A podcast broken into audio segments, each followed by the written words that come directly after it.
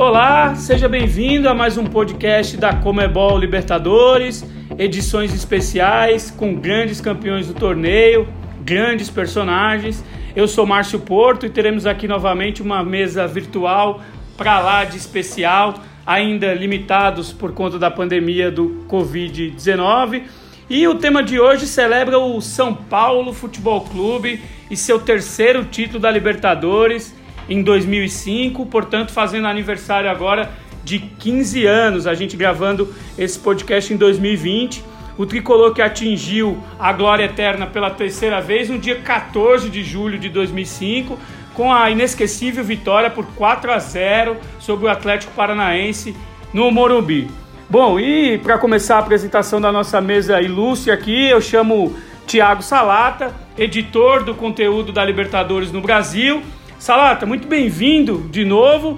E por favor, após sua apresentação, é, passe aí aos nossos ouvintes onde ele pode acompanhar nossas publicações e apresente os nossos convidados especiais de hoje. Por favor, Salata.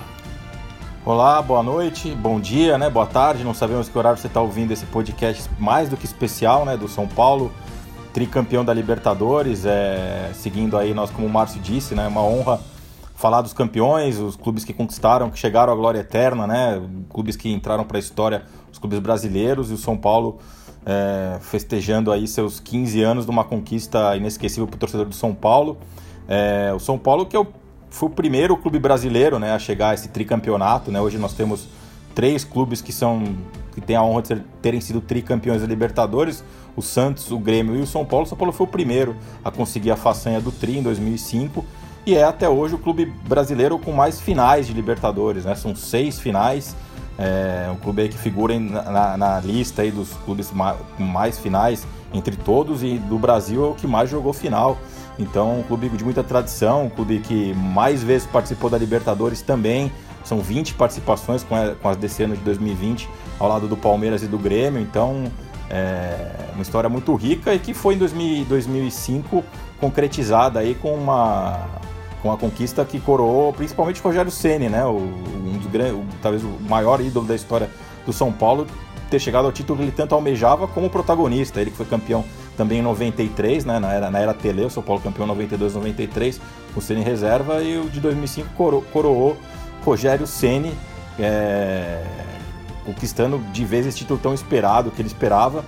E para falar, né? Desse desse, desse momento histórico do São Paulo, se você quiser entrar no, no, clima e no contexto, dependendo do, do, do, momento que você estiver ouvindo, siga nossas arrobas aí, arroba LibertadoresBR no Instagram, no Twitter, barra Copa Libertadores no Facebook, com muito conteúdo aí que temos publicado, conteúdo muito é, especial do São Paulo, é, marcando aí todas as datas de, de, fase a fase, a gente vem acompanhando com vídeos, gols, entrevistas, né, desse momento, desses momentos que São Paulo foi construindo ao longo de 2005. Siga as nossas redes para poder entrar no clima também, rever momentos, rever gols, rever os ídolos, né? E um dos personagens, né, dessa conquista está com a gente aqui hoje, né? Tenho o prazer de receber um campeão da Libertadores entre, entre nós, o Renan, que fez parte daquele elenco, né? Tá eternizado né, na história do São Paulo. Seja bem-vindo, Renan, ao podcast especial do, do São Paulo, da, da Copa Libertadores. É, qual a sua primeira mensagem para o torcedor São Paulino que está ligado e, e, revivendo um ano mágico do tricolor? Primeiramente, boa noite a todos. Marcito, Felipe. Cara, é, foi um momento inesquecível na minha vida. Eu, como São Paulino, tendo passado por tudo isso, lá dentro do campo, que eu recordo nos anos de 92 e 93, é, como torcedor, junto do meu pai, do meu irmão, vendo jogos e tudo, e aquele, aquele clima como torcedor. Passado 12, 13 anos, eu estava ali fazendo parte daquilo, fazendo parte da história, né? Se hoje a gente, é, se vocês tiverem a oportunidade de entrar no CT de São Paulo, a entrada da recepção do CT tem um, tem um pôster, tem uma foto do nosso time, é, o pôster do título da Libertadores de 2005, entendeu? Então, como você bem falou, Salata, eu tô, tô marcado na história do clube que eu, que eu aprendi a amar, que eu aprendi a me apaixonar é, que eu ia quando criança e adolescente nos jogos e vou até hoje, na verdade, né? Porque todos sabem que eu é, sou, um, sou um torcedor é, presente, um torcedor fanático que sempre está no, nos jogos, né? A, a, torcida do São Paulo sabe disso, então é, eu, ter, eu tendo participado de tudo isso, é, tudo que vem na minha memória quando a gente começa a falar desse, desse tema, desse assunto, é, para mim é muito emocionante, muito gratificante, pois eu, eu estou, eu estou de, de uma forma direta ou indireta marcado na história do clube que eu torço. Então isso não tem preço. Isso é, realmente não, não, não, tenho, não, tenho, não, não, não poderia dizer um valor para isso que eu vivi no São Paulo em 2005. Nós vamos detalhar muito ainda esse, esse momento, ouvir histórias do Renan, que esteve ali com grandes figuras também, né, da, da história. O Renan, até, o Renan se antecipou, já apresentou o nosso quarto convidado, né? O segundo convidado, o quarto participante da mesa de hoje. É, que era a minha característica, minha característica era antecipar, então eu já antecipei já. Ele já, ele já, ele já saiu jogando, roubou e saiu jogando, com muita, com muita categoria, como na época que jogava. É, o nosso outro convidado é o Felipe Lucena, setorista do São Paulo no Diário Lance, sabe tudo do tricolor também. Tá com a gente hoje pela primeira vez aqui no podcast oficial da Comembol Libertadores. Foi um parceiro nosso também na época que eu e o Márcio trabalhamos no Lance, trabalhamos juntos, né? E uma honra ter você aqui para falar do São Paulo. Bem-vindo, Felipe Lucena. Dê as suas boas-vindas aí ao torcedor, ao torcedor tricolor que nos escuta. Fala galera tricolor, fala Salata, Márcio, aprendi muito com vocês. E Renan também, né, que tive a sorte aí nessas idas e vindas é, do jornalismo de virar um amigo de um cara que eu assistia pela TV e que eu sempre admirei. E vocês veem como ele é um cara humilde, né? Vira e mexe, ele fala que talvez indiretamente ele tá na história do São Paulo, às vezes ele fala que ele tá mais ou menos, mas pô, o cara jogou 10 de 14 jogos daquela campanha do São Paulo na Libertadores. E se o Rogério Ceni, que o Salata lembrou, representa é, toda a trajetória de quem ficou no banco em 93 já como atleta profissional e foi campeão depois em 2005 como craque do time, o Renan é o cara que era torcedor em 92, 93, que eu sei que ficou triste porque era muito pequeno e não pôde ir na final de 92. E depois, né, em 2005, conseguiu ser parte integrante aí do time campeão. É, era mais ou menos o 12 jogador, né? A gente pode aprofundar isso daqui a pouco. Teve uma participação importantíssima e não é indireta não, é muito direta. E obrigado pelo convite aqui para falar do São Paulo e da competição que eu mais gosto no mundo do futebol, que é a Copa Libertadores. Muito bem lembrado, Luciano. Essa, esse sinal de humildade aí do Renan, que falou indiretamente, mas teve uma participação muito relevante né, fundamental. E antes, para começar o nosso debate, eu vou primeiro relembrar aqui a campanha né, do São Paulo, os jogos que o São Paulo fez naquele título de 2005. O São Paulo estreou contra o The Strongest no empate em 3 a 3 um jogo difícil, né? Um jogo lá na Bolívia. Aí depois 4 a 2 na Universidade de Chile, jogo no Morumbi.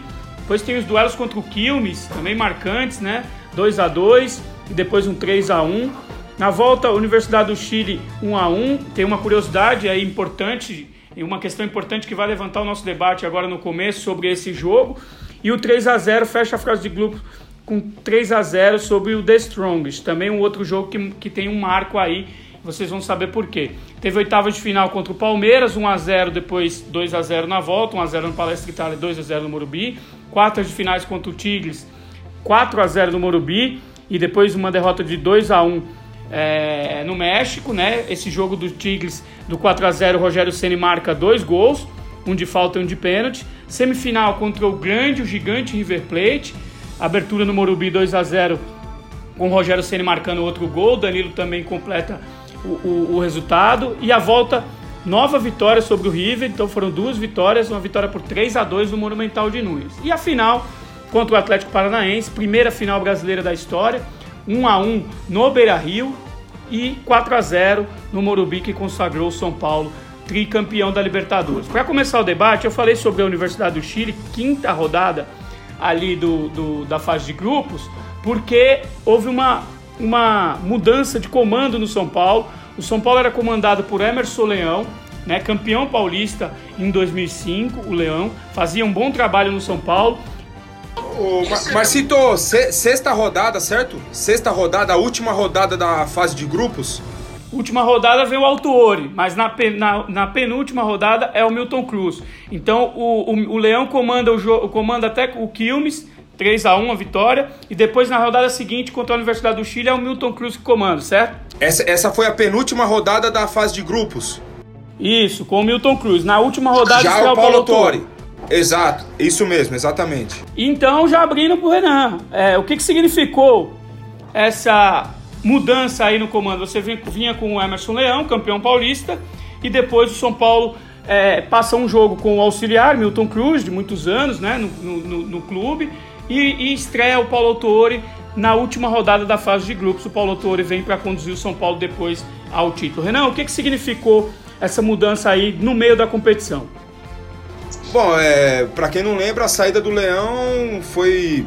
A gente é, foi campeão paulista e no dia seguinte, é, no dia seguinte não, eu lembro que a gente foi à festa, no, a festa da federação, recebeu o troféu, medalha e tal. E no dia seguinte o, o Leão anunciou a sua saída indo para um time do Japão, uma história para agradecer um amigo, enfim. É, e aí passou, acho que passou, se eu não me engano, uma, uma semana mais ou menos. Não sei se tudo isso, alguns dias, para pra, pra sair a, a, a, contratação do Paulo Tuori. Tecnicamente falando, é, a gente pode dizer mais de uma mudança de, de, de perfil, de filosofia, de postura, do, do, trato com o profissional, né? Do, do, do, dia a dia, do diálogo que era, assim, sinceramente, um bocado mais leve, vamos dizer assim. O, o Leão não era de muita, de muita resenha, de muita, né, de, de muita conversa. Ele não, não gostava muito disso, principalmente fora de campo. Era um cara mais, mais duro, mais rígido. O Paulo não. O Paulo é um cara de, de, de um trato mais leve, de, de muito mais resenha, muito mais sorrisos, enfim. Essa foi a principal mudança, né, né, a princípio, no início, nessa, nessa troca de comando. O Paulo, é, e depois eu vim trabalhar com ele em 2007 no Cruzeiro, mas ele nunca gostou da formação de três zagueiros.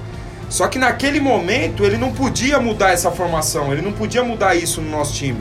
Já estava meio que é, enraizado no nosso time essa formação com três zagueiros e ele não conseguiu mudar que na altura era era Fabão, Lugano e Ed Carlos.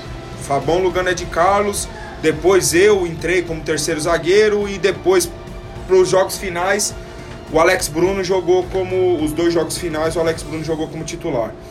Mas enfim, é, essa mudança essa mudança do comando técnico a princípio foi mais no, no, no ambiente, uma mudança de ambiente, um ambiente é, um pouco mais leve, você via os jogadores mais tranquilos para trabalhar, sem é, brincando mais um com o outro. Na época do Leão não tinha muita brincadeira, não tinha, enfim. Essa foi a principal mudança para início, porque jogadores não mudaram muito. Depois, um pouco mais à frente, acho que nós vamos chegar lá, foi a chegada do Amoroso, né? A chegada do Amoroso foi. É, como que a gente pode dizer? Foi a cereja do bolo. A gente tinha a convicção que poderia ser campeão da Libertadores, mas a chegada do Amoroso, o dia que eu vi o primeiro treino dele, eu falei, eu tenho certeza que nós vamos ser campeão da Libertadores. Ele, eu acho que ele mudou o patamar do nosso time, do nosso grupo. Como você, como você disse, Renan, a gente vai chegar lá no Amoroso e para alimentar a nossa discussão aqui, para a gente falar um pouquinho com mais profundidade sobre, eu vou colocar dois ex-companheiros teus para opinar também e aí depois pedir tua opinião, a do Felipe e que o Salata aí comentem em cima do que disseram. Primeiro o Souza, também foi campeão em 2005. O Souza diz que foi benéfica para o time a chegada do Altuori, a quem ele elogiou muito. Vamos ouvir o Souza falando. Para a gente, é, a mudança é, de treinador ela foi favorável. É, o ambiente era meio pesado ainda com, com o Emerson, então é, a mudança acabou ajudando, né? Claro, né? É, ajudando alguns jogadores né? naquela época, mas acabou ajudando. Cara, o Autuário eu digo para todo mundo, né? O Autuário foi o melhor treinador que eu já trabalhei na minha vida. É, digo treinador mesmo, aquele cara que eu digo, eu conto para meus amigos que ele foi o único treinador que ele que no treinamento ele fazia fazia é, alguns treinamentos e no jogo pós-jogo ele, ele nos levava para a sala de vídeo e mostrava é, porquê daqueles treinos e mostrava a gente fazendo direitinho aquilo que a gente tinha feito durante a pré-temporada. Tá aí o Souza, e quem também falou sobre a mudança no comando foi o Grafite, né? Também peça importante naquele título. O Grafite um pouco mais é, um pouco mais ameno o discurso dele em relação ao do Souza. Diz que a saída do Leão foi muito sentida pelo grupo, mas também que a chegada do Autor foi determinante para o título. Vamos ouvi-lo. Então, a saída do Leão foi muito sentida, né? Porque é um projeto que já vinha com um ano de trabalho, né? Desde o, de 2004, né? Quando ele assume após a saída do Cuca. E de repente, do nada, ele sai, né? Ele vai embora, ele recebe uma proposta do Japão, uma proposta muito vantajosa, muito boa financeiramente. E o fato de ser um amigo dele que ligou para ele, ele parece que devia um favor para esse amigo e teve que ir. E a gente sentiu muito, né? Mas também a chegada do Altuori também foi, foi determinante, né? O Altuori chegou com aquela postura dele, com aquela metodologia de trabalho dele, de ele não mexeu muito na base da equipe, ele manteve o que já vinha sendo feito, colocou algumas ideias dele, né? Colocou algumas ideias, metodologia dele que funcionaram muito bem, que casou. Hoje em dia as pessoas me perguntam: ah, se tivesse continuado com o Leão, São Paulo teria sido campeão? Não sei. Ah, o São Paulo foi campeão porque o Altuori chegou. Pode ter sido também, não sei. É muito difícil a gente idealizar isso se tivesse o Leão continuado ou se o Autuori não tivesse assumido. A verdade é que casou, né? O, o mesmo Autuori sendo uma, um, uma, um, uma conduta totalmente diferente que a que era do Leão. O Leão é um cara mais rígido, que cobra mais, um cara mais conservador, que que está sempre pegando no pé, está sempre é, é, é, procurando melhorar você. O Autuori já é aquela figura do pai, né, que já conversa mais, mas nunca saindo do lado profissional, do, do ambiente profissional, de hierarquia. Aquele cara que conversa, tem um diálogo é, maior com os jogadores, tem uma interação maior no, no, no, no, tete a tete, no, no, no pessoalmente, no coletivamente. É assim, nós não sentimos muita mudança não, nós ficamos muito à vontade. O rotuário deixou a gente muito à vontade para dar continuidade ao nosso trabalho.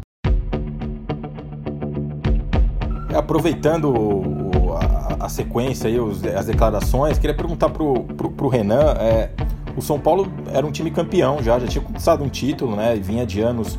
É, vinha, de, vinha de uma conquista na temporada já, né? Já era um time é, que já era vencedor. Como que um elenco lida com uma mudança de treinador sendo vencedor? Imagino que vocês não esperavam, assim. Quando veio a notícia de que vai mudar o comando, uma Libertadores rolando, qual é a primeira reação de um elenco? Ainda mais um elenco que era experiente, mas tinha também novatos, você era, tinha 20 anos na época, enfim. É, como que foi a, o primeiro impacto da mudança de treinador de um time que já tinha acabado de ser campeão na temporada?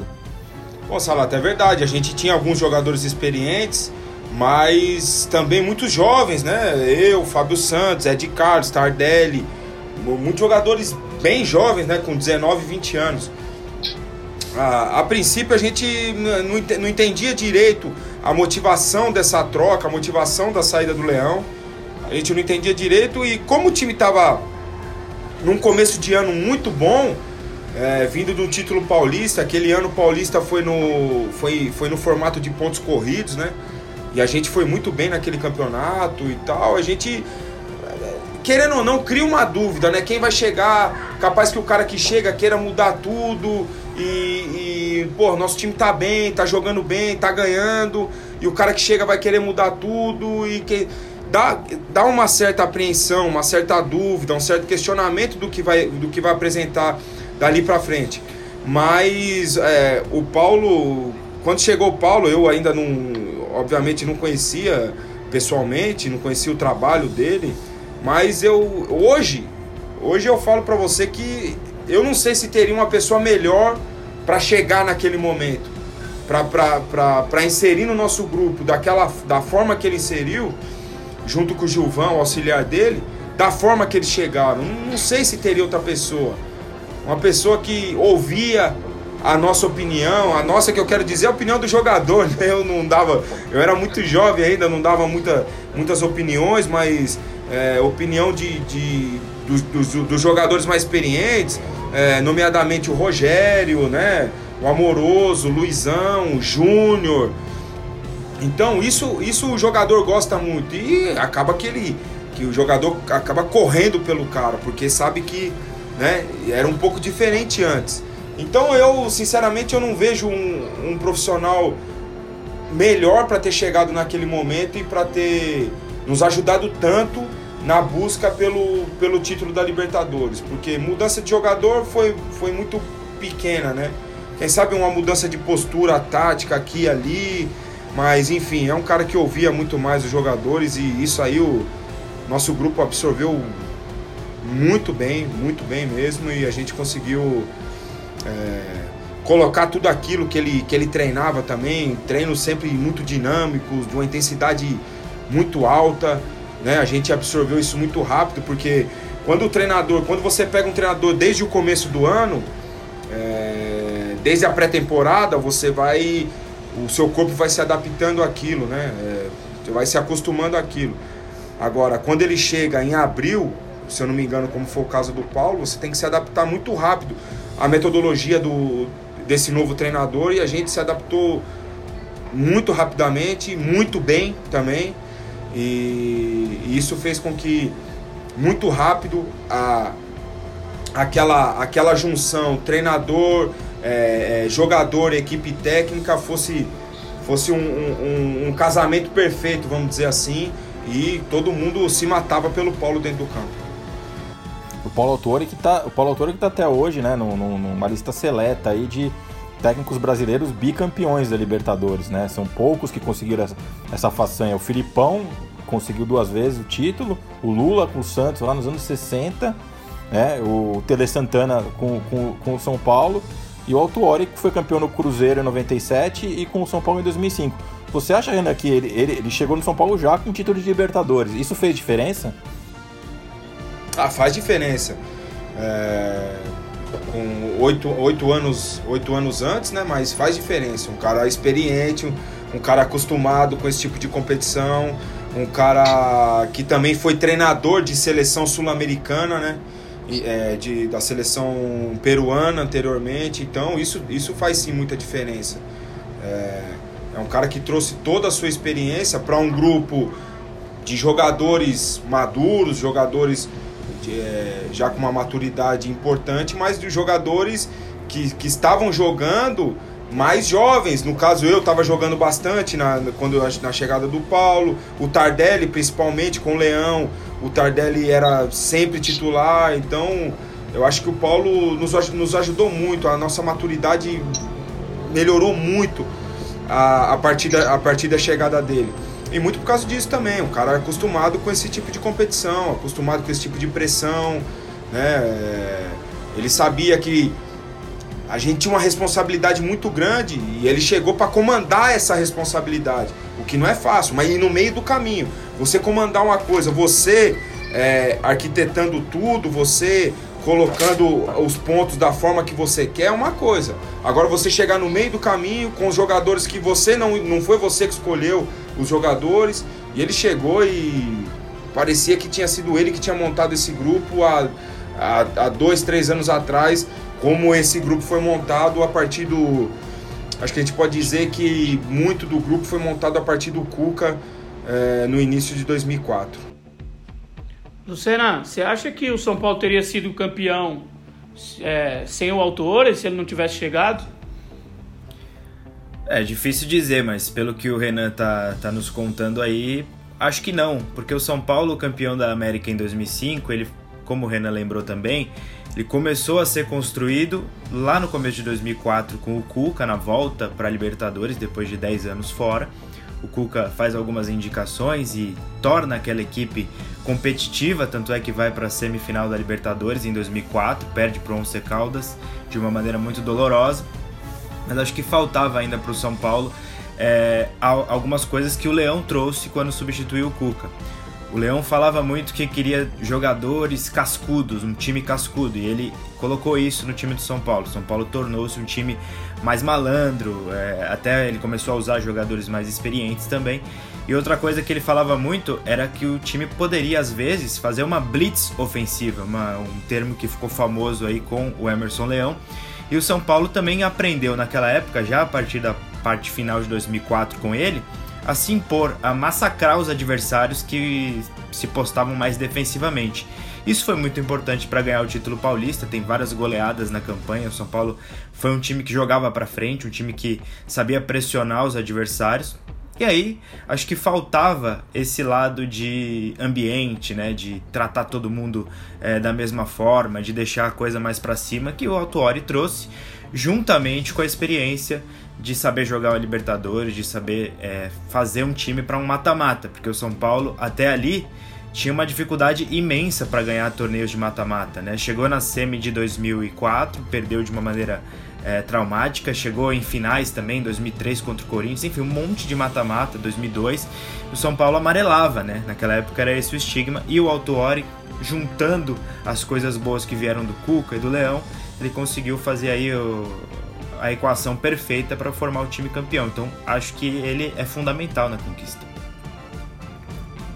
Vamos lá dar sequência aqui, tocar a linha do tempo é, da conquista do São Paulo. A gente chega depois dessa fase de grupos aí com, com mudança de comando, a gente chega às oitavas de finais, que foram muito marcantes, entre outras coisas, porque foi contra o grande rival, o arquirrival Palmeiras. É, o São Paulo se encontrou contra o Palmeiras ali nas oitavas de final. O primeiro jogo foi no Palestra Itália. Eu vou aqui escalar os times daquele 1 a 0 que o Renan deve lembrar bem, a gente vai falar daqui a pouco sobre os confrontos. O São Paulo abre as, as oitavas de finais vencendo o Palmeiras em sua casa, no Palestra Itália. E o Palmeiras que jogou com o Marcos, o Gabriel, Daniel, Glauber, depois Osmar, Bruno, Marcinho Guerreiro, depois Alceu, Correia, Juninho Paulista e Lúcio, Marcinho e Washington, o técnico Paulo Bonami. Do lado do São Paulo, Rogério Ceni, Cicinho, Lugano, Fabão e Júnior, ainda com formação com quatro defensores. Renan, nosso convidado, Josué e Mineiro, Danilo, Grafite, depois Diego Tardelli e Luizão, depois Ed Carlos, aí o time do técnico Paulo Autuori. No jogo de volta, São Paulo 2, Palmeiras 0, um jogo que apesar do 2 a 0 foi um jogo muito duro, São Paulo, né? Temos aí o São Paulo com Rogério Ceni, Cicinho, Fabão, Lugano e Júnior. Renan, Mineiro, depois Ed Carlos, Josué e Danilo, Grafite, depois Tardelli e Luizão, depois Alê, que foi um volante de grande é, parceria, fez uma grande parceria com o Renan, principalmente em 2004, o técnico Paulo Autori. O Palmeiras, um pouco modificado, teve Marcos, Nem, Daniel e Gabriel, depois Christian, Correia, depois Ricardinho, Alceu, Magrão, Juninho Paulista e Lúcio, Marcinho e Washington, depois Os Osmar. Dois grandes confrontos, né, Renan? Pô, espetacular, cara. E a curiosidade desse confronto é o seguinte: eu fiquei sabendo que nesse, né, nesse, nesse período do ano eu não, não tava sendo muito aproveitado. Ia pro banco todos os jogos, mas quase não jogava e tal. E quando a gente chegou para treinar na segunda-feira, à tarde, e a gente já ia concentrar pro jogo de quarta, é, eu cheguei cedo e eu entrei no vestiário e o Rogério já falou pra mim, ó, você vai jogar. Eu falei, mas como que eu vou jogar? Não tenho jogado. Ele falou, não, você vai jogar porque é, como você passou as escalações, Márcio, o Palmeiras jogava só com um atacante, que era o Washington. E com dois meias, o Marcinho e o Juninho, o Juninho Paulista. E então é, a comissão técnica, junto com a opinião de alguns jogadores, né, do Rogério, achava desnecessário a gente jogar com três zagueiros para marcar um atacante. Seria melhor é, ter mais um no meio, no caso eu, para marcar um dos dois meias, né? Ou o Marcinho ou o Juninho Paulista e o Josué vice-versa e dar um pouquinho mais de liberdade pro Mineiro, que ele gostava e gostava muito dessa liberdade. Ele gostava muito quando eu jogava porque ele, ele falava, pô, o Renan segura a bronca ali atrás e eu posso chegar toda hora dentro da área, enfim. Essa é a curiosidade desse. desse antes mesmo de, de começar o jogo. E, no final eu joguei os dois jogos, os 90 minutos. Joguei muito bem, eu, é, são dois jogos que eu, que eu guardo muito bem, é, com muito carinho na, na, minha recordação, na minha memória, porque foram jogos que eu, eu me apresentei muito bem. A responsabilidade nesse momento era muito grande, né? Eu tinha uma responsabilidade grande ali de marcar jogadores importantes do time do Palmeiras, o Marcinho e o, e o Juninho. E graças a Deus deu certo, dois confrontos muito difíceis. É, o primeiro do, do Parque Antártica, pô, jogo de muita pressão. É, apesar de. O estádio estava um pouco estranho naquele dia, um espaço muito grande entre as torcidas e, sei lá, um negócio estranho, coisa que a gente não, não tá acostumado a, a ver no futebol, né? E, mas o confronto muito pesado contra o Palmeiras, de, de muito contato físico, um jogo muito, muito duro e, porra, num golaço do Cicinho que a gente brincava com ele até, né? Você vai dar mais 300 chutes desse aí, dificilmente você vai acertar mais um chute do jeito que você acertou. Para fazer o gol ainda no Marcos. O Marcos estava vivendo um momento ali é, muito, muito bom mesmo. E, e o Cicinho conseguiu fazer aquele golaço que nos deu a primeira a, a, vitória do primeiro jogo. E de certa forma uma pequena vantagem e, de certa forma, uma tranquilidade para o segundo, jogando em casa, junto com, sei lá, praticamente 60 mil São Paulinos, né? Uma parte era de palmeirense, naquela época ainda podia. É... Aí o jogo de volta, o jogo de volta para mim foi, apesar de ter sido 2 a 0 para nós, foi um jogo mais pesado, foi um jogo mais porque o Josué foi expulso e ainda estava 0 a 0 o jogo quando o Josué foi expulso. E ali tornou o, o confronto mais complicado, uma pressão maior em cima da gente. No finalzinho a gente conseguiu fazer os dois gols, o Cicinho né, no, segundo gol já para terminar o jogo. Mas ali eu, eu, a gente ficou um pouco. A gente temeu um pouco por causa da, da, jogar com um jogador a menos. A gente tinha 1 a 0 só de vantagem, não era 2, 3, era 1 a 0 só de vantagem que a gente construiu no primeiro jogo. Então também foi um, um confronto muito pesado, mas aí graças a Deus num contra-ataque lá a gente conseguiu arrumar um pênalti, né? O Tardelli conseguiu fazer, um, fazer uma jogada lá e o Correia estranho, meio deitado assim, colocou a mão na bola, arrumou um pênalti pra gente. E ali depois do, do gol do Rogério já ali já aliviamos, sabia que já tinha a certeza que ia que ia jogar as quartas de final e botar mais um dinheirinho no bolso. Que o bicho era bom naquela época. O Renan, o Renan tá com tudo, se antecipou de novo. Eu ia perguntar, era, ele já respondeu o que eu ia perguntar, que era essa questão do, do fator clássico aí, da, da, do equilíbrio que foi. Porque eu, eu lembro bem, assim, eu era setorista do Palmeiras pelo lance na época. E assim, até hoje, você vai olhar as escalações, assim, eu, a minha visão, o São Paulo era muito mais, é, era muito mais time. Eu vi, eu acho que o São Paulo era mais equilibrado como time do que o Palmeiras, que era um pouco instável. O Palmeiras, o técnico, mudava muito de treinador, não vivia uma fase boa o Palmeiras como, como clube, né?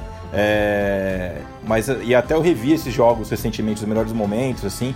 É, eles foram muito mais pegados do que previa assim, a, a diferença de times, na minha opinião. É, e se você olhar o placar agregado 3 a 0 não, não foi para tanto assim, né? É, foi bem disputado, foi bem equilibrado. Como o Renan falou, o jogo da volta, principalmente, os gols saíram aos 37 e 45 do segundo tempo.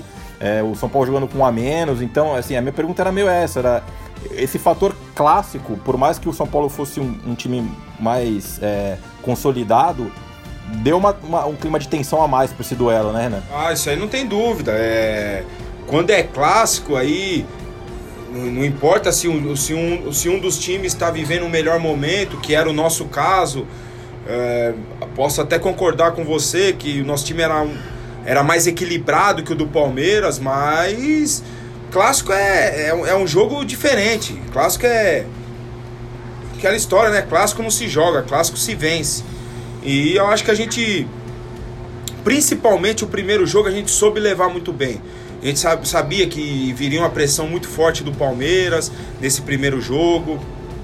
Eles jogando em casa, colocaram o jogo, o jogo no Parque Antártica, com muito menos torcida que eles poderiam colocar em outro estádio, no Morumbi, em outro estádio, no Pacaembu, por exemplo. E... Mas a gente soube suportar esse, essa pressão muito bem. A gente soube levar o jogo muito bem. É, nós ali do meio do campo, principalmente, soubemos neutralizar as principais jogadas do, do de ataque do Palmeiras é, e conseguimos levar uma, na minha opinião, uma vantagem, uma vantagem considerável para o segundo jogo, podemos dizer assim.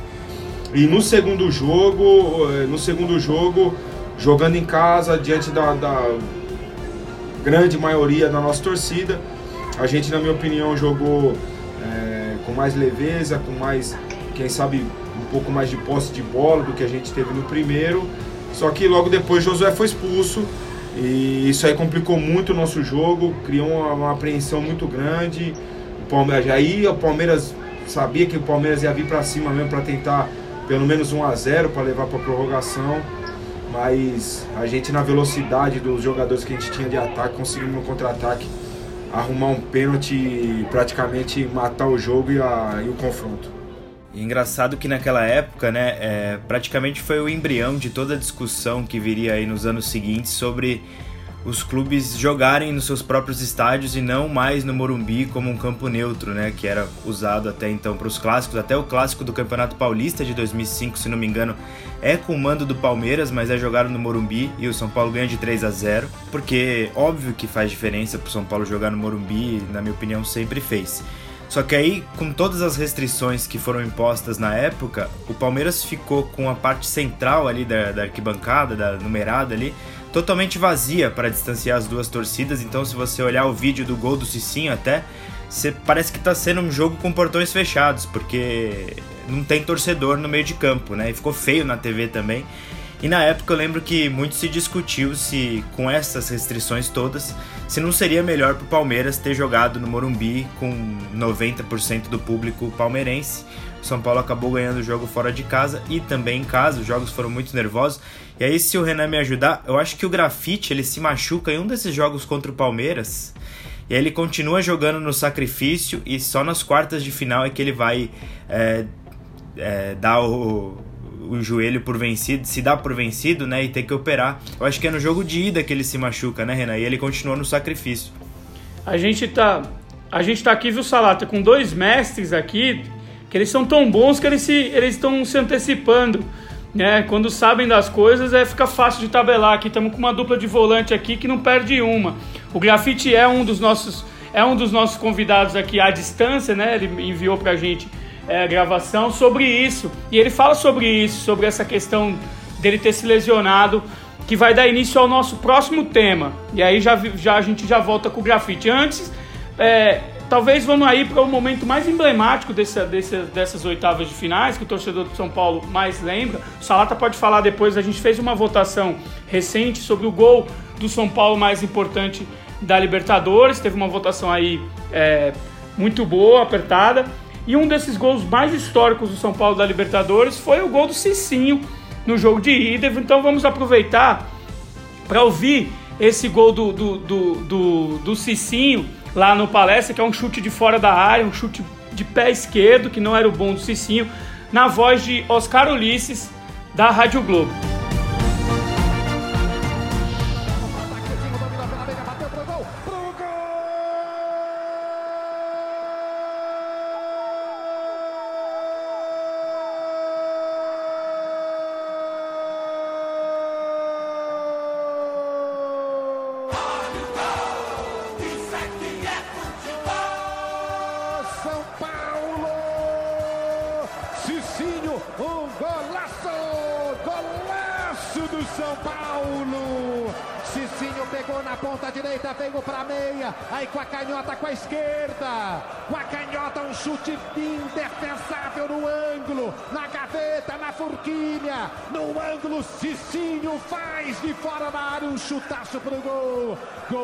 Paulo no estádio da Palestra Itália. Um golaço do Cicinho. Uma bordoada da meia direita no ângulo de Marcos. Com a canhota o Cicinho põe na rede. Caiu na rede, caiu na rede, caiu na rede. É gol, é gol do São Paulo no Palestra Itália. Cicinho, camisa 2, é bola na rede. São Paulo! na rede. 1 a 0 para o São Paulo. 15 minutos do segundo tempo de jogo. Sobrou para você, Marcos. O gol, o gol do Cicinho que a gente listou, esse gol, o golaço do Cicinho no Palácio Itália, a gente listou como um dos quatro mais importantes aí da história do São Paulo para uma votação né, entre os torcedores para escolher o, o, gol mais importante da história do São Paulo na Libertadores. Não, não ganhou o do Cicinho como o mais importante, acabou ganhando do Rogério Ceni, que a gente vai falar mais para frente, gol de pênalti contra o River na, na semifinal. Mas esse gol do Cicinho é histórico e é, sem dúvida, um dos mais importantes da história do tricampeão São Paulo na Libertadores. E aí, Lucena, a sua memória realmente está muito boa, está voando. Porque o grafite, a quem a gente vai ouvir agora, lamenta sua lesão justamente no jogo contra o Palmeiras, né? Ele, segundo jogo contra o Palmeiras, e ele fala justamente disso que você atentou, que ele seguiu, apesar do problema, ele seguiu para as quartas de finais, jogou contra o Tigres. Vamos ouvir o grafite e dar início ao nosso próximo tema, que é o fator amoroso. Vamos ouvir o grafite. Então, a minha lesão foi bem complicada, né? Acho que ali eu vivi o melhor momento na minha carreira, né? Dentro do futebol brasileiro. Eu era, o, era considerado na época o melhor jogador em atividade no momento no Brasil. É, havia sido convocado para a seleção brasileira, havia feito gol na minha primeira convocação pela seleção, havia sido convocado posteriormente novamente. Mas aí no jogo com o Palmeiras, né, nas oitavas de finais, numa dividida com o Marcinho Guerreiro, ele entrou mais duro por cima e, e eu visei a bola, só que ele entrou mais duro e eu acabei me lesionando. Ainda joguei dois jogos lesionado ainda, né? Tratei, joguei contra o Palmeiras no jogo da volta, joguei, quer dizer, me lesionei no primeiro tempo, joguei até 75 minutos do segundo, 80 minutos. Joguei o jogo da volta 70 minutos também, joguei o primeiro 40, 40 minutos do jogo contra o Tigres também, aí eu não aguentei, aí a lesão já estava eu acho que agravou ainda mais a minha lesão. E aí eu tive que parar, foi um momento muito difícil na minha carreira, mas é, serviu de aprendizado, né? Infelizmente, nós profissionais, jogadores, ex-jogadores profissionais, é uma, é uma coisa que acontece na nossa carreira, as lesões. E comigo não foi diferente, mas superei, graças a Deus, voltei depois a tempo do Mundial. Uma pena que eu perdi as finais, né? É, é, isso aí é uma certa frustração que eu tenho, né, de, de não ter jogado as finais da Libertadores, né, por mais que eu tenha sido campeão, campeão, não ter jogado a final, de não aparecer na foto dos 11 em campo do Mundial de Clubes também, que eu estava no banco, mas é coisas da vida, consequências da é, acontece no futebol. Era para ser assim, eu fico feliz, mesmo assim eu sou feliz de ter feito parte desse grupo maravilhoso. Tá aí o Grafite falando sobre a lesão dele, lamentando, né? O Grafite acabou ficando fora da reta final da campanha. O Renan vai comentar daqui a pouco o peso que isso teve. E depois das quartas de finais, o São Paulo ali usou da, da, do seu, da sua observação de mercado para trazer esse jogador que estava na Espanha, o Amoroso. E o Amoroso assim chega como uma luva, né? E para já, para começar, vamos lembrar do Amoroso como ele chegou primeiro tempo do jogo contra o River Plate e a narração do Kleber Machado da primeira grande chance que o Amoroso criou com a camisa do São Paulo, que foi para incendiar, já para o torcedor ter o cartão de visita ali do Amoroso. De novo Galhardo, chegou bem de ladrão mineiro, vai Amoroso, botou na frente Amoroso, vai Elis Amoroso, mais um drible Amoroso, invade a área Amoroso, tentou bater Amoroso, pega o goleiro, ainda briga pelo rebate, o time do São Paulo tá parado o jogo lance de Amoroso. O Amoroso dos melhores tempos. Arrancando com habilidade, com velocidade. Comeu um, invadiu, deixou outro para trás. Foi esperto, bateu pro gol. E o goleiro Constanzo salvou o River Plate. Foi a jogada mais. Começou com mais uma roubada de bola do Mineiro e a mais bonita do jogo, né, Falcão? Dúvida. Que mostrou o Amoroso, mostra toda a sua qualidade. E aqui finalizou, o goleiro fez uma bela defesa com o pé. Essa é a qualidade. Quando ele põe na frente a bola que ele bate, é difícil segurar. É, primeiramente, o, a situação do grafite nos abalou muito, porque a princípio o grafite entrou na sala de cirurgia para fazer uma cirurgia, é, podemos dizer simples, né? Uma cirurgia de menisco, no qual o atleta fica fora por entre 20 dias, um mês. E quando abriram o joelho do grafite, viram que tinha uma lesão mais grave, uma lesão de ligamento cruzado, né? Um LCA, né? Como eles chamam. E você imagina que o cara deita na, deita na maca pra ficar para ficar um mês parado, deita na, na mesa de cirurgia para ficar um mês parado e quando ele volta ele, ele recebe a notícia que ele vai ficar seis meses parado e ele correu o risco de nem ir para o Mundial.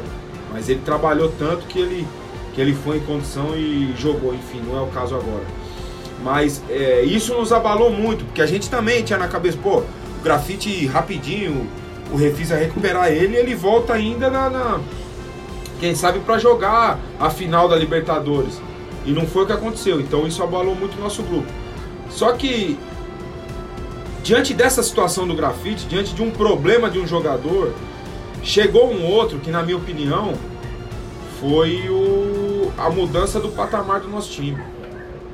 É, já falei em algumas entrevistas e repito, sem medo de errar, que foi o melhor jogador, tecnicamente falando, o melhor jogador que eu já joguei na minha carreira. O Amoroso era. Ele era incrível, ele era técnico, inteligente, rápido, com visão de jogo. É, e, e, isso, na minha opinião, é, fez muita diferença pra gente, pra gente conquistar o título da Libertadores. Fora isso, um jogador já experiente, maduro, acostumado com grandes competições, com grandes pressões, acostumado a jogos importantes de Champions League. É, então foi um jogador que fez muita diferença nesse, nessa chegada e já no segundo jogo dele já fez gol contra o River na, na, na, lá no jogo da Argentina. O São Paulo nunca tinha ganhado em Buenos Aires um jogo de, de Libertadores. Então é, um, é uma mudança, é uma mudança, na minha opinião, fundamental para a conquista da, conquista da Libertadores. A minha lembrança é, é, é, um pouco disso, assim, é como foi assombrosa a maneira que ele chegou e entrou em campo como se já estivesse no São Paulo há anos, né? Assim, não, não é qualquer cara que tem esse, essa pegada de chegar num, num mudar de país, né? Mudar de continente, chegar a jogar e, e vestir a camisa como se estivesse lá há muito tempo e assim, ele é lembrado hoje com carinho enorme pelo torcedor do São Paulo, né? Como se um cara que tivesse jogado, feito carreira no São Paulo por anos e anos. É, é para qualquer um, Renan, chegar assim, vestir a camisa, ir para uma semifinal e fazer o que ele fez? Não, pelo contrário, é, é muito difícil. É, ele teve um, um ponto que favoreceu ele, que foi, que foi fazer dupla com o Luizão. Um cara que ele conhecia desde o início da carreira dele, deles, né, no, no Guarani de Campinas, lá pelos anos. Para não errar, não sei quando que foi isso daí, 90, 94, 93 por aí, então eles já se conheciam. Isso facilitou muito é, o trabalho dele dentro de campo e a adaptação rápida no, no, no grupo, no, no, ambiente do, do nosso time, entendeu? É, mas o que ele fez é incrível, é muito difícil de fazer. É, tem jogador que chega em grandes times na Europa e tal e demora, demora um, dois anos, apenas no segundo ano que o jogador consegue colocar o trabalho dele mesmo na, é, no, no, na melhor condição. O Amoroso, como o Salata bem salientou, ele chegou e parecia que ele já era nosso companheiro fazia dois, três anos. Parecia que eu já conhecia ele. Pô, e pra mim foi um prazer muito grande. Porque eu repito, esse primeiro treino aí eu falava, não, não mereço jogar com um jogador desse aí, não. Tá louco. O cara é. O cara é assombroso, tecnicamente falando. E como era o amoroso no, no trato de, de, concentração, vestiário, enfim? Como é que era a relação pessoal com o amoroso? Pô, a gente boa demais. E a gente se fala até hoje. A gente se fala até hoje, conversa bastante. O amoroso é, é, é um cara simpático, é um cara simples. É, é, acima de tudo, é um cara muito simples. Pô, tendo feito tudo que ele fez, jogado tanto de lugar que ele jogou na carreira dele, e era muito simples, um cara é, é, repito, ele chegou no nosso vestiário e parecia que ele já nosso companheiro fazia muito tempo, nosso amigo. A resenha, é, né, na, na, gira do, na gira da bola, né, na gira dos boleiros, pô, a resenha já bateu. Parecia que ele nosso amigo faz muito tempo. E tanto que a gente tem contato até hoje, não só com o Amoroso, né? A gente tem um grupo em, em rede social, um grupo que tem o, o time todo de 2005, né? O nosso time todo de 2005 tá nesse grupo e a gente fala diariamente. E o Amoroso é um. É, O Amoroso, quem sabe, seja o mais ativo desse grupo, seja o Amoroso. Coisa boa. Lucena, é, vendo a história do São Paulo, eu acho que esse caso do Amoroso aí só encontra ressonância ou semelhança, assim, naquele do, do, da chegada do Raí na volta em 98, que chegou ali numa semana e parecia também que estava já entrosado e decidiu, foi decisivo na final contra o Corinthians. Você lembra de outro caso assim, dessa, desse, desse tipo? São Paulo tentou repetir depois com o Fernandão, né? Contratou o Fernandão com a Libertadores em andamento, ele estreia muito bem contra o Cruzeiro, mas o time não consegue ser campeão. Mas a questão do Amoroso, a comparação com o Raí Libertadores é boa, de 2010, né? 2010 eles chegam, o, os dois chegam e já caem como uma luva no time, mas tem uma diferença fundamental. O Raí chega e todo mundo já espera que ele seja o craque do time, o ídolo que ele era. Quando o Amoroso chegou, hoje os mais jovens devem achar, pô, São Paulo contratou um baita craque, todo mundo ficou espantado porque o cara com certeza ia dar certo. Mas na época tinha muita dúvida sobre principalmente a condição física do Amoroso. Falavam que ele já era um cara velho, que ele já tinha não sei quantas cirurgias no joelho, que talvez ele não fosse jogar tão bem. Só, só um parênteses, a gente, um parênteses, a gente falou mais antes no começo do programa do Leão e o Tuori. O Leão traria o Amoroso? Boa pergunta. Talvez não. Provavelmente não. Só para registrar, o Amoroso tinha 31 anos quando chegou ao São Paulo. E acho que duas cirurgias no joelho, ou uma cirurgia que demorou muito para recuperar, enfim, havia muita dúvida. E o grafite, quando ele se machuca, se não me engano, ele estava convocado para um jogo da seleção brasileira. Então ele era um cara que estava super bem no momento e foi substituído por um cara que, sobre quem pairavam dúvidas, principalmente de torcedor e imprensa, mas o Renan já falou aí que no primeiro treino deu para ver que o cara estava super bem, e nessa jogada que a gente ouviu, que é a primeira grande jogada dele com a camisa do São Paulo, acho que o torcedor do São Paulo ali no Morumbi deve ter olhado e pensado, pô, acho que contratamos um cara bom, acho que esse cara vai ser bem útil, como ele foi, né? E tinha tudo para ser o, grande ídolo do São Paulo. Não que ele não seja, mas se ele fica ali depois do Mundial de, 2006, de 2005, se ele fica para 2006, se depois ele não joga no Corinthians, né? Acho que ele teria um peso ainda maior na história do São Paulo, até porque ele foi o responsável por mudar o nome do estádio, né? Mudou de Morumbi para Morumbi. Inclusive ele falou isso antes da final, deu uma polêmica danada, mas falou e bancou. O Amoroso gostava dessas dessas vamos dizer, dessas polêmicas, né? Do Moruntri.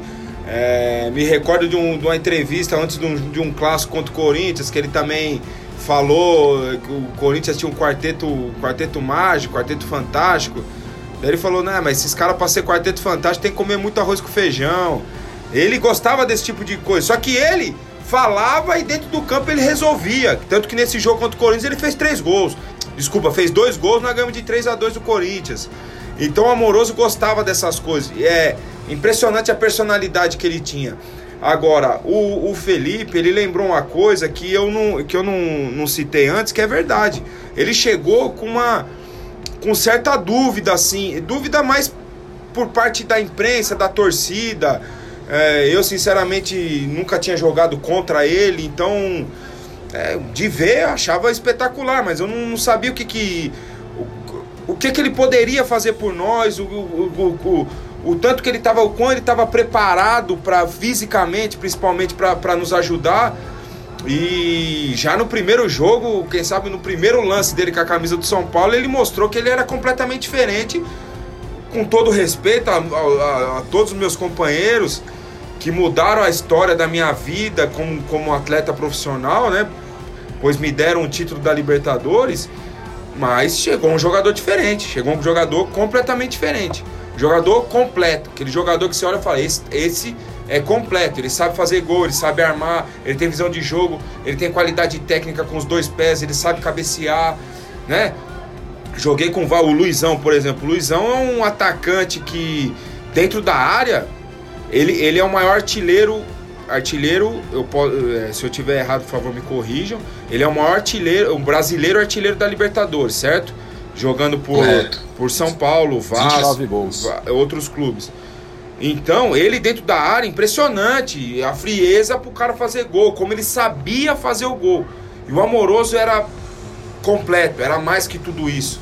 E isso me impressionou demais e, pô, e repito, mudou o nosso patamar naquele campeonato. O Luizão fez 29 gols em Libertadores, fez, foi campeão pelo Vasco né, em 98, pelo São Paulo em 2005 e fez gols nas duas finais, né? Então, e foi um dos artilheiros do São Paulo também na, na campanha de 2005, com cinco gols junto com o Rogério Ceni. Então, é, o Luizão era é, é, o homem gol brasileiro da história da Libertadores, que não é, não é muito de longe ser pouca coisa, né? Amoroso que estreia no São Paulo com a camisa do São Paulo nesse jogo contra o River Plate, dia 22 de junho de 2005. O São Paulo vence por 2 a 0 abre as semifinais com gol de Danilo e depois Rogério Senna de pênalti. Na volta, o Amoroso faz gol, um 3 a 2 né, que classifica o São Paulo para a final. São Paulo voltava à final de Libertadores depois de 11 anos. Né? E aí, na final, o Amoroso comprova aquilo que o Lucena falou né, de, de, de, das desconfianças, ele espanta todas as desconfianças. No jogo no Morumbi, a volta abrindo o placar para a goleada de 4 a 0 do São Paulo. O Amoroso faz o primeiro gol e a gente vai ouvir esse gol agora para relembrar a passagem do Amoroso na Libertadores, marcante, na voz de Galvão Bueno. Aí Luizão botou pro meio, São Paulo chegando quase a chance do gol. Insistiu de cabeça Amoroso. Gol!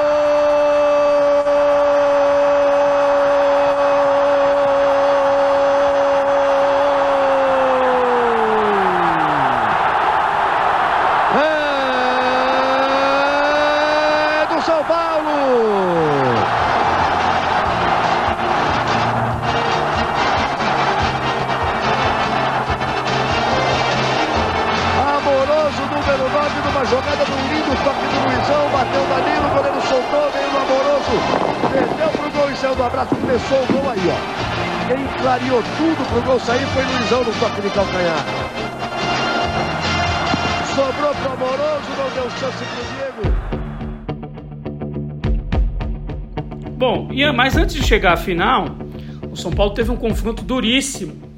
E eu acredito que talvez tenha sido mais especial pro Renan porque o São Paulo na semifinal joga contra o River Plate, time de tradição, que também buscava seu tricampeonato na Libertadores, né? Havia sido campeão em 86, depois em 96, e, e, e quase 10 anos depois chegava novamente ali a reta final.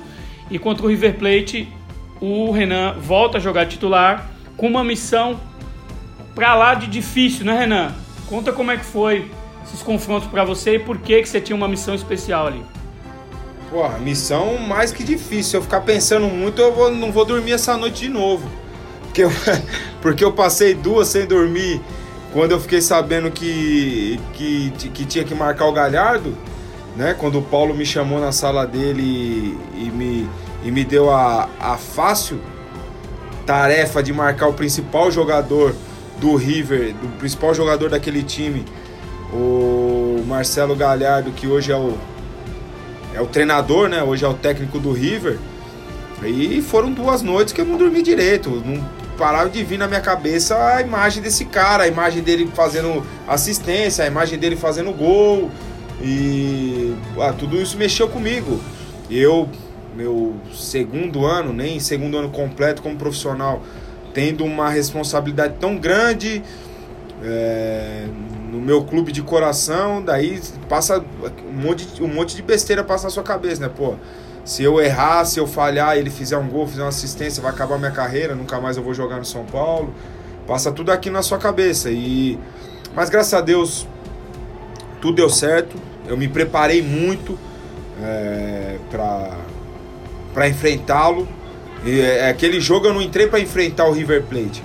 Eu entrei para enfrentar o, o Marcelo Galhardo porque a minha responsabilidade era enfrentar ele, era não deixar ele jogar. Eu tinha uma responsabilidade nesse jogo, que era não deixar ele jogar, mesmo que eu não jogasse, mesmo que eu não tocasse na bola. Mas se eu conseguisse anular é, o jogo dele, se eu conseguisse tirar é, completamente os espaços dele, o jogo do River também seria muito prejudicado. Então a minha responsabilidade naquele jogo era jogar contra o Galhardo, era não deixar o Galhardo jogar.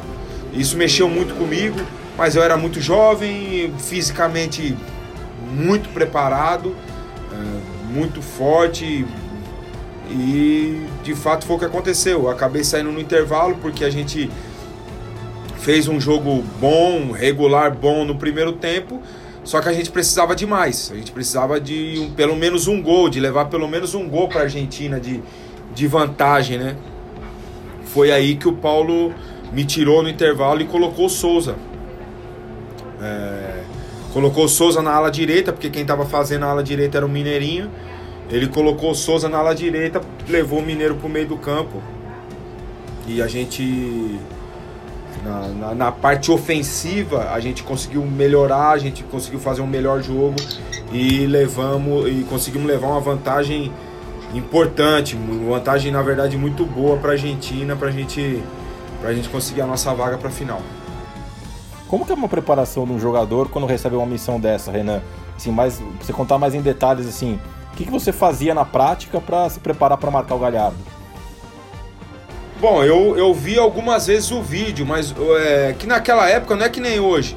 Você, o, a, as equipes técnicas, as comissões técnicas mandam, mandam os vídeos dos jogadores por, por rede social, por WhatsApp, por isso, por aquilo. É muito fácil, hoje em dia é muito fácil. Só que naquela época não era assim. Então você tinha que pegar o pendrive, o treinador tinha no computador dele, ele tinha que gravar num pendrive, mandar para mandar é, daí eu pegar o pendrive, botar no computador. Eu vi várias vezes, várias vezes a. Aquele vídeo editado que ele tinha me mostrado na sala dele, explicando as principais características do, do Galhardo, que eram muitas. Eu vi várias vezes, sozinho no quarto, analisando, e daí de noite, já com tudo desligado, tudo apagado mentalmente. É pensando no que eu deveria fazer, no que eu. É, mentalizando, vendo o, o, o, jogo, vendo, vendo o futuro, vendo o jogo, vendo o que, que eu posso fazer para neutralizar um jogador, um, um, jogador da qualidade dele. Um jogador que se movimentava muito. Eu já enfrentei alguns jogadores que são eram muito decisivos, mas que não tinham lá tanta movimentação, tocava na bola pouco no jogo, mas decidia. O Galhardo não, o Galhardo era um cara que procurava o jogo o tempo todo. Aonde a bola estava, ele estava buscando tocar na bola, fazer os passes. Isso aí, o desgaste físico para mim, eu já sabia que seria muito grande. Então, é, eu, antes do jogo, eu me preparei mentalmente para isso, sabendo que o meu desgaste físico para correr atrás dele o tempo todo seria muito grande.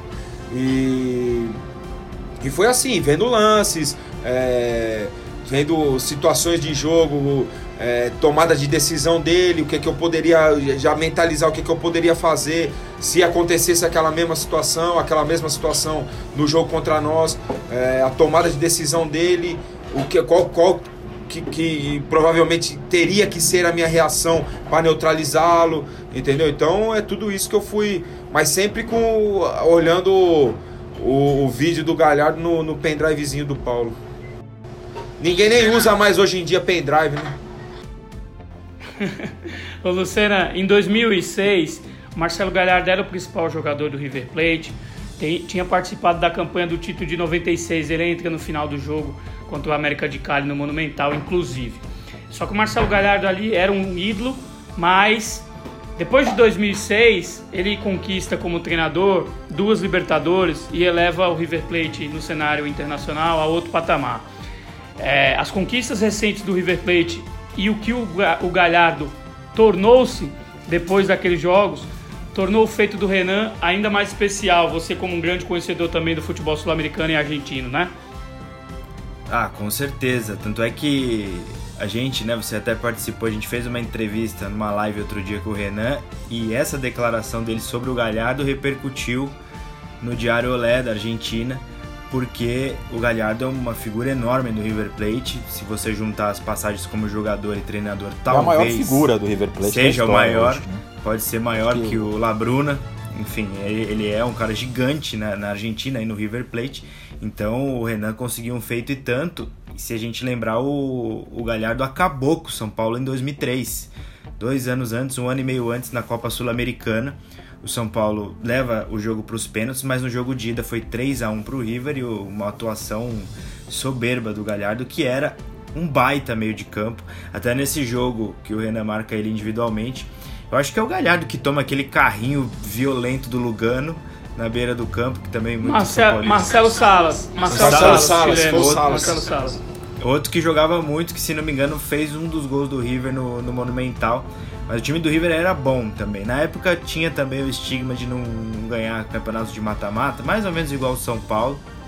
Mas o São Paulo se impôs de uma maneira é, brilhante, tanto aqui quanto lá. Tinha o Mascherano também, o time deles era muito forte. Diogo, lateral direito de seleção uruguaia, era um time muito forte. É, mas é, você citou esse carrinho do Lugano, o Lugano era doente. O Lugano era doente. Pra dar um carrinho daquele lá, o cara é doente, né? Não tem, não tem base o cara que dá um carrinho daquele lá, não. Se o Salas não pula, o Lugano tinha quebrado a perna do rapaz. O Salas, pra ele hoje. o Salas era muito bom, certo, Felipe? Muito bom mesmo. Só que ele dependia das armações do Galhardo, senão Sim, o jogo dele ficava limitado, né? A gente pode concordar nisso daí, né? E quando a gente fez aquela live lá e depois deu uma repercussão lá na Argentina, e graças a vocês, né, né, Márcio? Graças a vocês, eu, pô, fiquei muito feliz, cara. Fiquei até emocionado porque uma história de 15 anos, praticamente 15 anos atrás, ter uma ter uma uma relevância para um, um jornal esportivo argentino também muito conhecido, né? Muito, muito falado. Eu fiquei muito feliz mesmo com isso daí. Se você perguntar pro Lugano, pergunta pro Lugano desse lance com o Salas, vê o que ele fala. Ele vai te jurar que pegou sua bola, É, que foi o lance é, mais na hora de do todos. lance, na hora do lance ele faz assim, ó. Ah, papai, pelo amor de Deus, só se for a bola do tornozelo do menino, é, tá louco, para. O Lugano é Olha, então, maluco. já que você falou, você falou que foi tão especial, fiquei curioso para saber.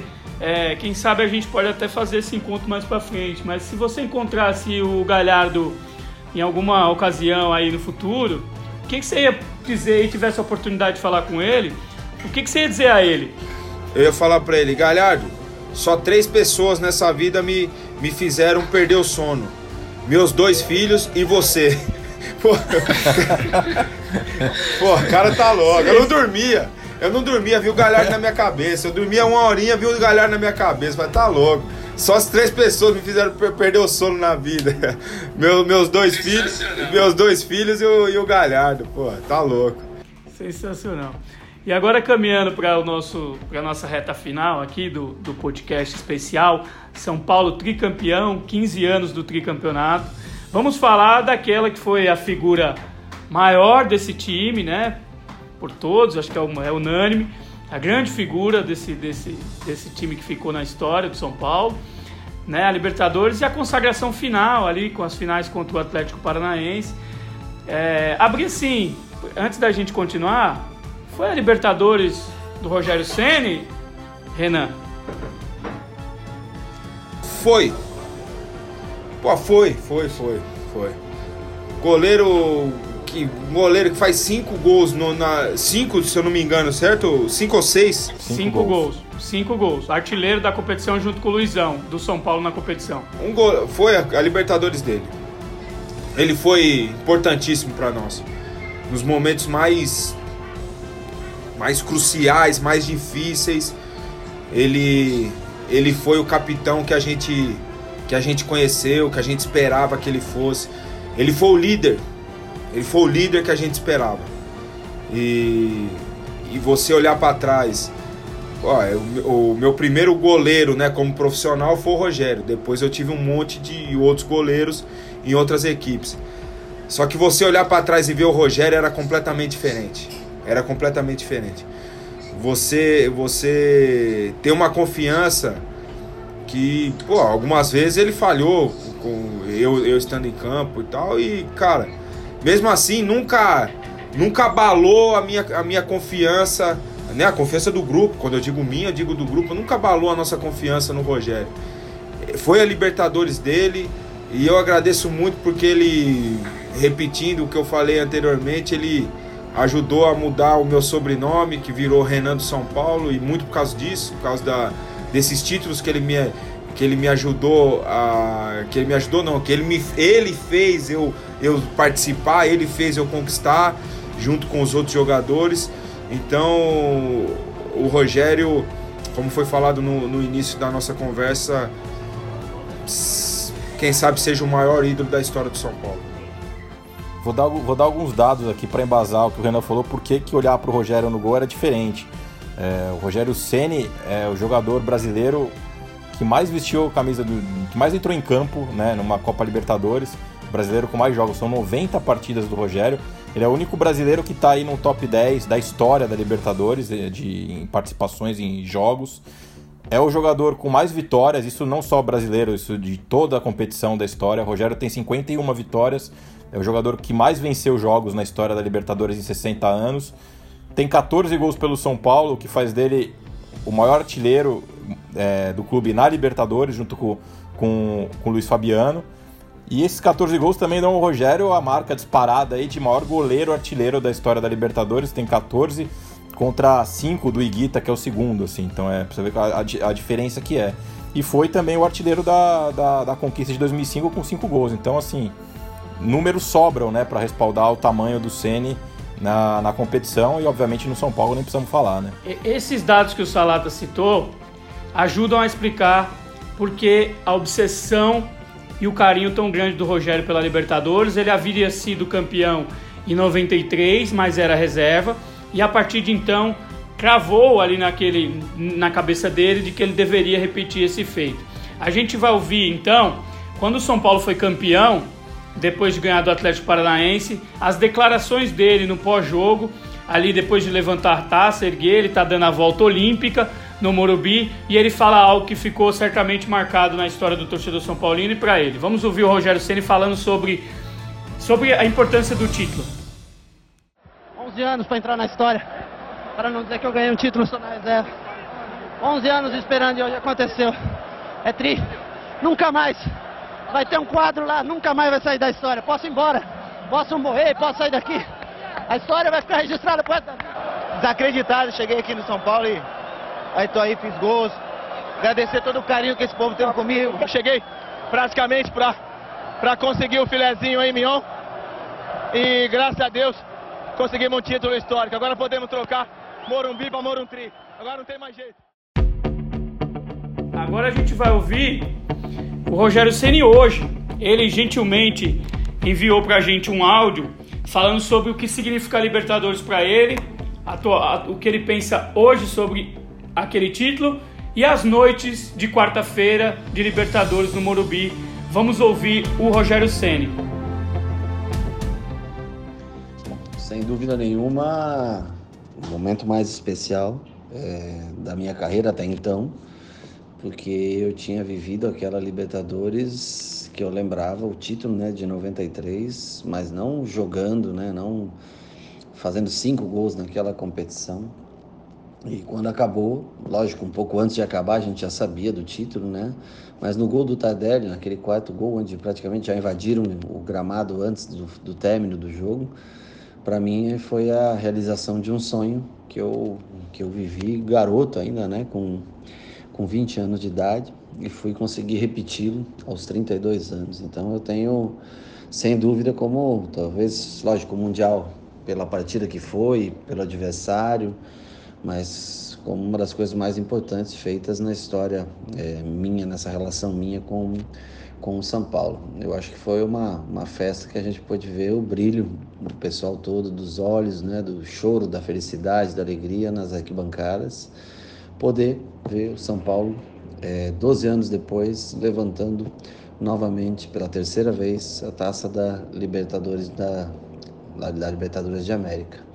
É, eu lembro de ter falado que, que podia tudo acabar, o ciclo podia ter acabado, que a, a história estava completa. Por quê?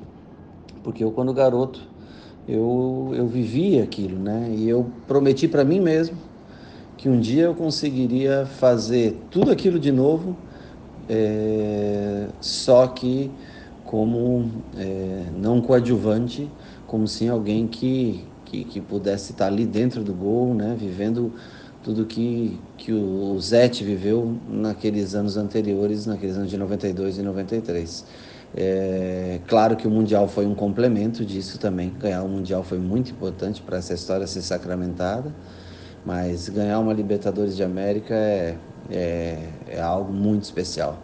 As noites de quarta-feira no Morumbi, com 70 mil pessoas, elas ficam para sempre marcadas na, na lembrança de um atleta. gente percebe que o Rogério incorporou perfeitamente aquela devoção que o torcedor do São Paulo tem com essa competição, né? Ele a gente sabe que depois de ganhar em 2005, não é que ele descansou. Ele falou depois do jogo: "Ah, eu posso morrer, posso ir embora, pode acabar tudo que eu fiz o que eu queria". Mas na verdade ele até cresceu essa ambição nele, essa obsessão pela Libertadores. Tanto é que em 2010, quando o São Paulo é eliminado na semifinal pelo Inter, ele chora, ele se desespera abraçado com o Hernanes, porque a partir da, da reta final da carreira ali, cada Libertadores para ele poderia ser a última. Então a cada eliminação ele sentia demais e acabou sendo contra o Cruzeiro, né? Uma, uma eliminação em 2015, que ele pega, se não me engano, dois pênaltis na disputa e aí o São Paulo consegue errar três pênaltis na disputa e é eliminado pelo Cruzeiro depois de abrir vantagem no Morumbi. E o Rogério acaba não conseguindo fechar a carreira dele com mais uma, com mais uma Copa Libertadores, né? mais um título, que o colocaria aí, se, se não me falha a memória, na galeria dos maiores campeões brasileiros, né? porque ele teria três taças Libertadores não sei, vocês devem saber melhor do que eu aí se algum jogador brasileiro tem três no currículo. São Paulo, Cruzeiro e Vasco. Palhinha, também, duas pelo São Paulo, uma pelo Cruzeiro. Também é um tricampeão da Libertadores. Rogério entraria aí nesse panteão de, de grandes jogadores, Vitor, grandes lateral vencedores da história da Libertadores. Não que seja necessário, né? Porque com todos os números que ele já tem, talvez já possa ser colocado aí, se não como o maior nome brasileiro da história da competição, num, num pódio aí dos maiores nomes. Do São Paulo não tem a menor dúvida que ele é o principal.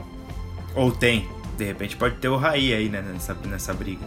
Levantou duas, tem 100% de aproveitamento. Jogou duas e ganhou duas, né? Então, enfim, são os dois maiores junto com o Tele, né?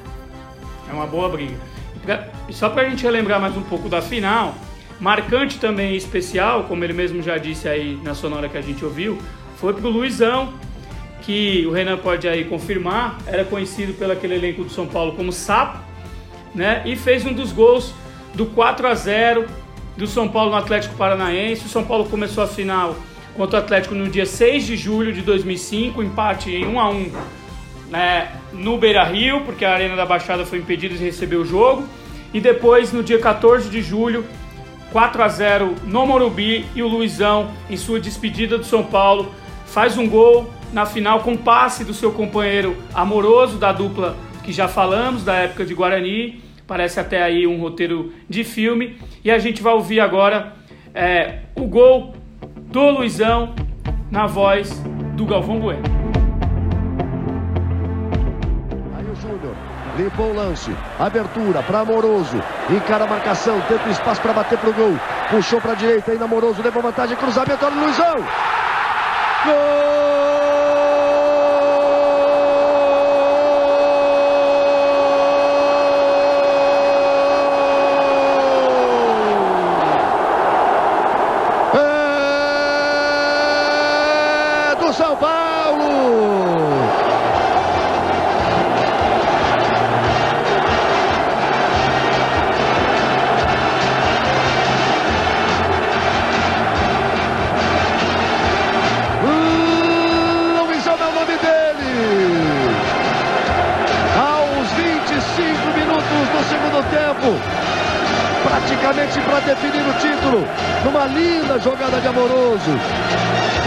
Cima da marcação do Durval, limpou o lance, não deu pro Diego. Luizão chegou, deu um tapa na bola e saiu para comemorar. É, se o Salata lembrou antes que talvez o Amoroso não chegasse ao São Paulo se o técnico ainda fosse o Emerson Leão, a gente não sabe se realmente seria assim, mas com certeza o Luizão não estaria no São Paulo se o técnico fosse o Emerson Leão. Tanto é que ele assina um contrato com o clube japonês para sair no meio do ano, porque não aguentava mais a relação com o Leão, eles é, não se bicavam. E aí o Leão vai embora e o Luizão tem uma guinada no São Paulo, ele melhora bastante o rendimento dele depois da saída do Leão. Então é que ele foi um dos grandes nomes aí dos mata-matas da Libertadores. E o Luizão, cara, os jogos que eu fui titular na Libertadores, eu gostava de aquecer com o Luizão. Porque o Luizão, ele ficava falando na minha cabeça, enquanto a gente fazia o alongamento, enquanto a gente fazia o aquecimento, eu, eu fazendo os movimentos do aquecimento, ele... Garoto, calma, com tranquilidade.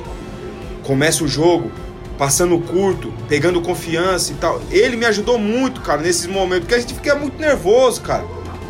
Aquele frio na barriga, aquela ansiedade é, no, nos momentos antes, do, antes do, do jogo.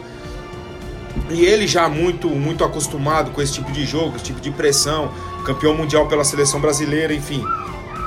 Me ajudou muito nesse processo, me ajudou muito, porque eu gostava de aquecer com ele e ele acho que vendo tudo isso, ele também via, vinha para aquecer comigo, para me ajudar nesse sentido. Então eu também sou muito grato ao Luizão, um cara que nesses momentos, os momentos que são difíceis, querendo ou não, são momentos difíceis, ele me ajudou muito, cara.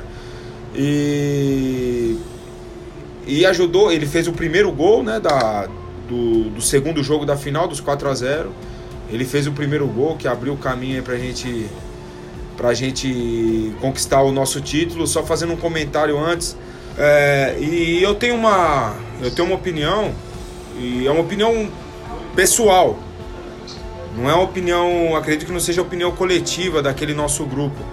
Mas na semifinal contra o River, eu, eu já achava que quem passasse ali, ou nós ou o River, ali para mim já era a nossa final. Quem passasse ali tinha muita chance de ser campeão, porque eu, eu via esses dois times bem melhores do que o Atlético e o. Naquele ano a semifinal foi Atlético e Chivas Guadalajara, se eu não estou enganado, é isso, né?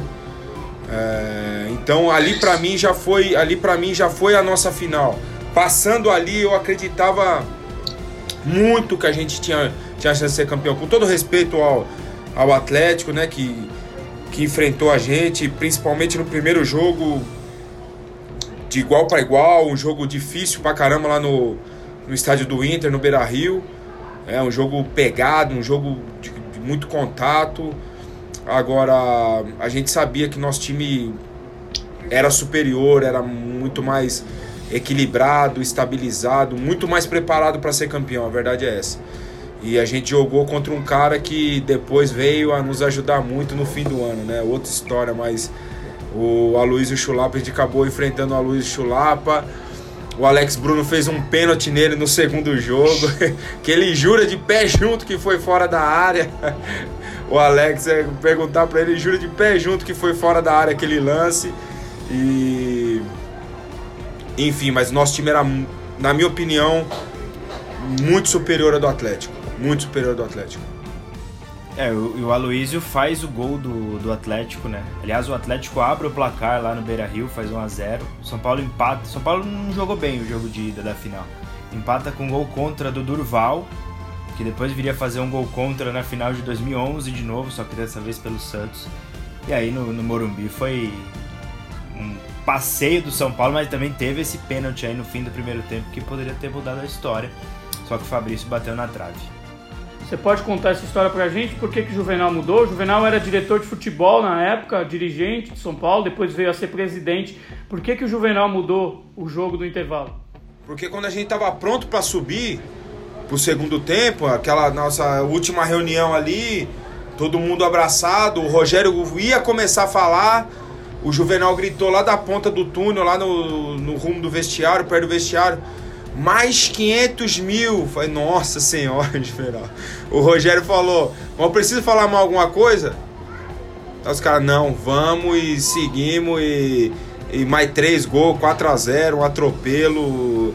Mas o Juvenal mudou, no intervalo ele mudou a história do, do confronto. Você lembrou do bicho, Renan? É, que o do Juvenal sempre era muito pomposo, sempre diziam, e o Souza, teu companheiro, campeão também, tem uma história de depois é, do jogo do jogo contra o River Plate, o Luizão pedindo pro Juvenal dobrar o bicho, né? E aí teve uma festa do, do, do, do, do todo o elenco Juvenal dentro do ônibus. Vamos ouvir o Souza contando essa história. Nós estávamos num, no vestiário já comemorando, né? Depois do segundo jogo no, no Monumental, né? E aí tinha um valor de premiação já definido, né? E o valor já já estava ganho, né? Porque nós ganhamos o jogo e o Juvenal entrou e ele já estava é, quente, né? E aí o Luizão deu uma bolsa para ele e falou assim: Juvenal, se o senhor jogar essa bolsa para cima, dobra o bicho. Ele pegou a bolsa e jogou para cima, a galera toda botou ele no colo e começou a gritar: Juvenal, Juvenal, Juvenal, Juvenal. E aí, para encerrar, Renan, e você recebeu o bicho da final? O que, que aconteceu com o seu bicho? Você acabou não entrando em campo? Como é que foi essa história com o Josué? Pô, eu recebi, não recebi o que eu achava que ia receber, mas recebi. Uh, é, para quem não sabe, o bicho é para quem ficou no banco é 50%. Por exemplo, se o cara que jogou, que entrou em campo, vai ganhar 10, quem, quem fica no banco e não entra em campo ganha metade, ganha 5. Só que na final da Libertadores você junta os dois, os dois jogos, então é pelo confronto, né? Era no total, se eu não me engano, era 80 mil. Juntando os dois jogos, o primeiro eu não joguei. Então, do primeiro eu ganhei 20. Do segundo, se eu entrasse, eu ganhava o cheio, eu ganhava os 40 mil. Então eu ganharia no total 60 mil. Bom, o Josué estava machucado naquela época, ele estava com um problema no tornozelo já fazia algum tempo. Então ele não treinava, ele só jogava os jogos da Libertadores. Quem treinava e jogava os jogos do brasileiro era eu. E nesse mesmo intervalo que eu contei a história do Juvenal, eu falei para ele, Josuca, a gente fazendo mais um gol, dois, 3 a 0 você pede pra sair, cara, e eu entro, pô, eu ganhava pouquinho. Eu, é, eu ganhava, naquela época, se não me engano, ganhava uns 3, 4 contos por mês. Por mil por mês, 3 mil, 4 mil por mês. E você imagina, um bicho de 60, eu ganharia 20 mil a mais de bicho se eu entrasse em campo. No final das contas, o Josué não pediu para sair quando estava 3, 4 a 0, pediu para sair o Amoroso, entrou o Souza, o Luizão entrou o Tardelli e o Júnior entrou o Fábio Santos. E acabou que eu não entrei. Então eu não recebi esses 20 mil a mais. Mas bom, eu tava sendo campeão da Libertadores, feliz pra caramba. Acabou o jogo, eu fui no rumo do Josué.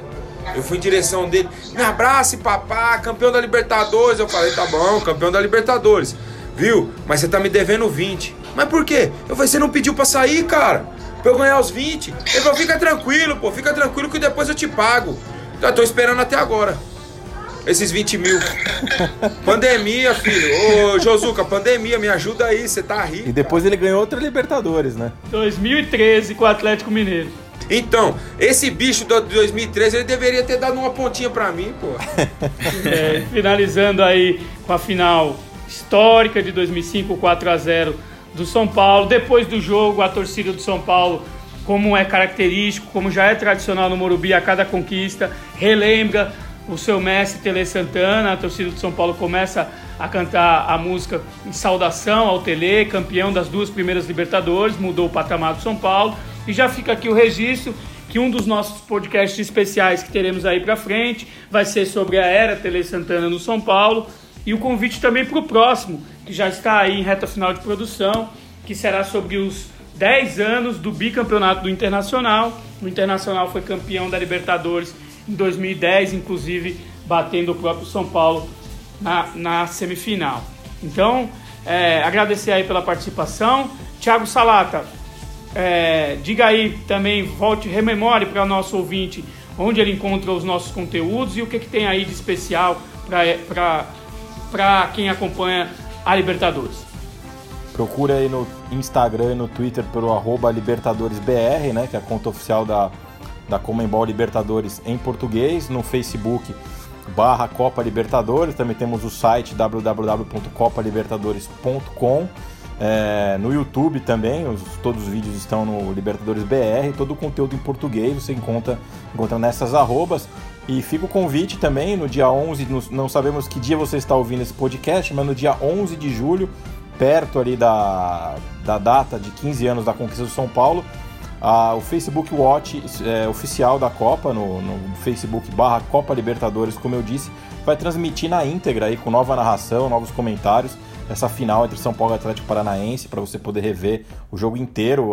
Vai estar na transmissão no Facebook oficial da Copa.